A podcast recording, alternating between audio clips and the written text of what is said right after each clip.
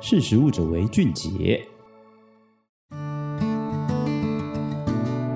大家好，我是玉婷，欢迎收听今天的“识食物者为俊杰”。越来越接近这个年末的，无论是圣诞节，或者之后接下来的这个过年，应该还有这个尾牙聚餐等等，就是像这种聚餐聚会的场合越来越多了。那现在疫情呢，已经变成是我们共存的一个状况嘛，所以其实现在这个餐饮业呢，业绩也都已经回来了，订桌的都已经就是回到平常的一个状况。那在聚餐的时候呢，台湾人嘛，就是我们为了这个气氛啦，或者是一些交际的礼节，常常呢就会喝一点小酒。就今天就想跟大家来分享，常常会听到喝酒，那你如果用混酒的话，常常容易醉。那不晓得大家有没有这样的一个经验？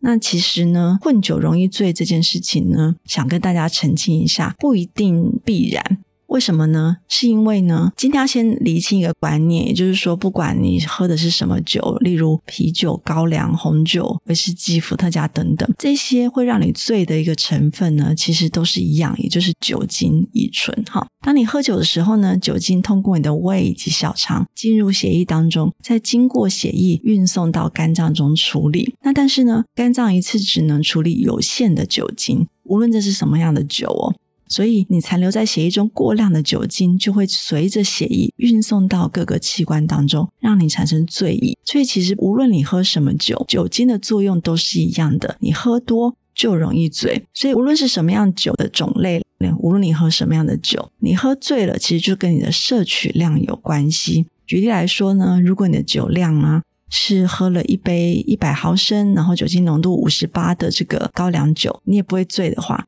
但是其实现在体内已经摄取了五十八毫升的酒精了。但是今天如果你是改喝一瓶三百三十毫升，然后酒精浓度五的这个啤酒，那喝一瓶呢，它的量比起刚刚的高粱比较多，可是它酒精浓度比较低嘛，所以你喝掉一瓶啤酒呢，你也只会摄取到十六点五毫升的酒精，所以推算下来，你会觉得说，哎，你喝了三点五瓶的啤酒也不会醉。但是并不是说你喝啤酒比较不会醉，而是事实上是你摄取的量跟这个高粱酒的这个浓度是有差异的，所以这跟你喝的这个酒的种类没有什么特别的关系，不是说你喝啤酒比较不容易醉，喝高粱比较容易醉，是因为它烈酒的关系，而是因为你喝的。量还是有关的，所以也因此呢，任何酒醉的状况都跟摄取量有关。那么混酒的话呢，你容易醉的原因，就是因为我们在混的时候呢，你更难去。推断你喝下了多少的量，所以其实因为在难以掌控你吸收了多少酒精的容量之后呢，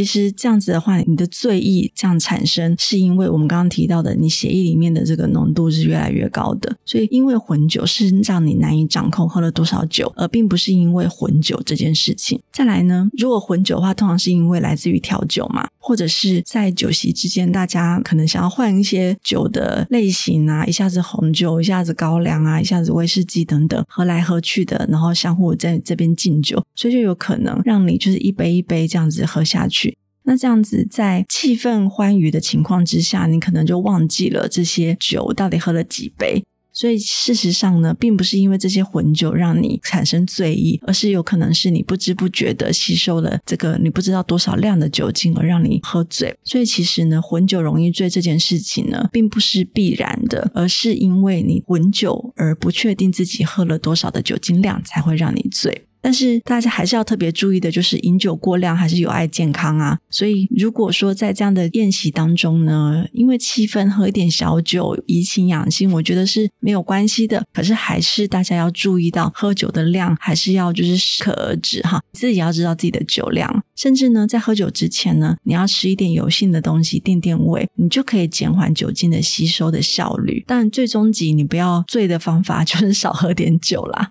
那这边也跟大家分享一下，如果你不得已就是需要应酬，或者说不小心喝多了，你要怎么去解酒呢？解酒有几种方法啊、哦。第一个方式呢，就是说喝酒之前你要先吃饱，不要空腹喝酒，因为研究有发现说。你的胃啊，里面有食物的时候，跟你空空的时候相比，酒精的吸收速度跟量呢，在你这个吃过食物之后呢，吸收酒精的速度是比较慢一点的。再来呢，有些人的偏方会是说吃一些蛋白质的东西来去保护你的胃嘛。但事实上呢，你只要有吃东西都好，它就可以延长胃排空的时间。但是呢，你不要光挑白饭或者是汤汤水水这种消化比较快的食物，像这种意思就是说它消化快了，然后你就算有吃东西，它仍然你的胃还是很容易就清空了嘛。这时候你再喝酒，还是比较会容易就是吸收的效率会提高。所以呢，你可以吃一点肉类啦，然后像这种比较消化需要去有点时间的食物呢，会是比较好的。再来呢，你也可可以吃一些加强肝脏酵素活性的食物。有时候喝酒你会有点脸红嘛，头晕或是头痛这种不舒服的状况，主要是因为酒精在肝脏经过酵素氧化作用的时候，它会代谢成乙醛。那这个乙醛呢，对细胞是会产生毒性，然后会有不舒服的状况。所以这个乙醛呢，它在经过肝脏里面的这个氧化，它会变成醋酸，然后才会产生一个解毒，然后进入人体的代谢。可是偏偏就是。在台湾人的这个，我们属于这种东亚的族群哈，我们的基因里面有一个缺陷，就是我们的这个乙醛脱氧酶呢是一个没有活性的哑巴酵素，也就是说它会很难代谢掉。所以有些人会觉得说，嗯，东方人好像相较起来酒量比较不好，或者是容易脸红，其实就是因为我们这个体内基因的部分是跟这个西方人是有差别的。所以呢，这样看来，你想要早点这个解酒的话呢，其实。就需要把这个活性的这个酵素呢，就是做一点补充嘛。那可以提高我们这个体内的乙醇脱氧酶的食物呢，其实你可以吃水果，是梨子或者是莱姆，或者是蔬菜的话呢，像是番茄、洋葱、小黄瓜这些都有效果。甚至你吃起司，就切达起司这种，或是喝绿茶，其实里头呢都会是有能够补充你的这个我们刚刚提到的我们基因里面所缺少的这个乙醇脱氧酶。那这样子的话呢，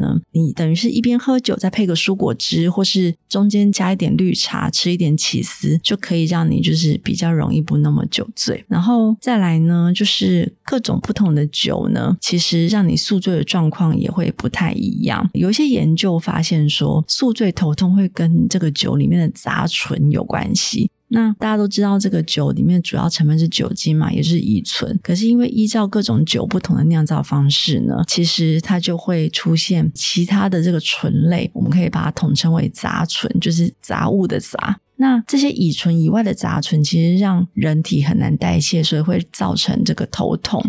所以，经过一些研究，含有比较多杂醇的，就是属于那种深色的酒，像是威士忌啦、波旁啊、红酒、白兰地、兰姆酒这一些。以研究来讲，因为它里头的杂醇比较多，所以可能喝多的话比较容易宿醉头痛。那比较透明无色的酒，像伏特加、琴酒、白葡萄酒，或是酒精浓度比较低的这个啤酒呢，是比较没有杂醇的，所以它就比较不容易这个头痛。所以这样子的话呢，其实也会让容易这个宿醉头痛的人，你自己在选择喝酒的种类的时候呢，也可以多加，就是去选择这个杂醇比较低的酒种。那再来呢，要避免头痛的另外一个原因呢，就是因为酒精它会利尿嘛，那身体要靠排尿排出很多这个代谢的毒素，所以你体内就会出现脱水的状况。所以要建议大家，就是说。你喝酒的时候呢，其实你还是要同时多补充水分，就是要一定要喝很多的水，这样让你酒精代谢比较快，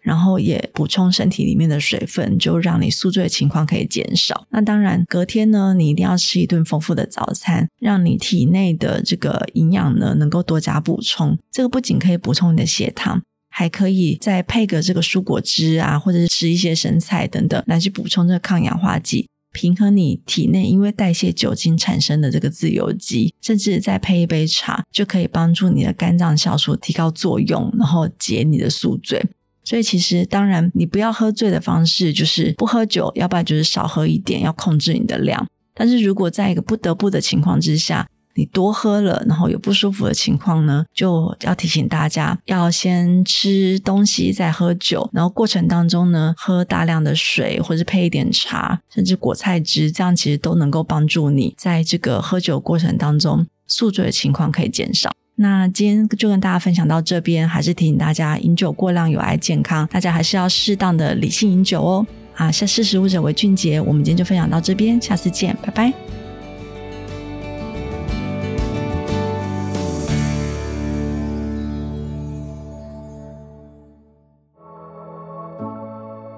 识时务者为俊杰。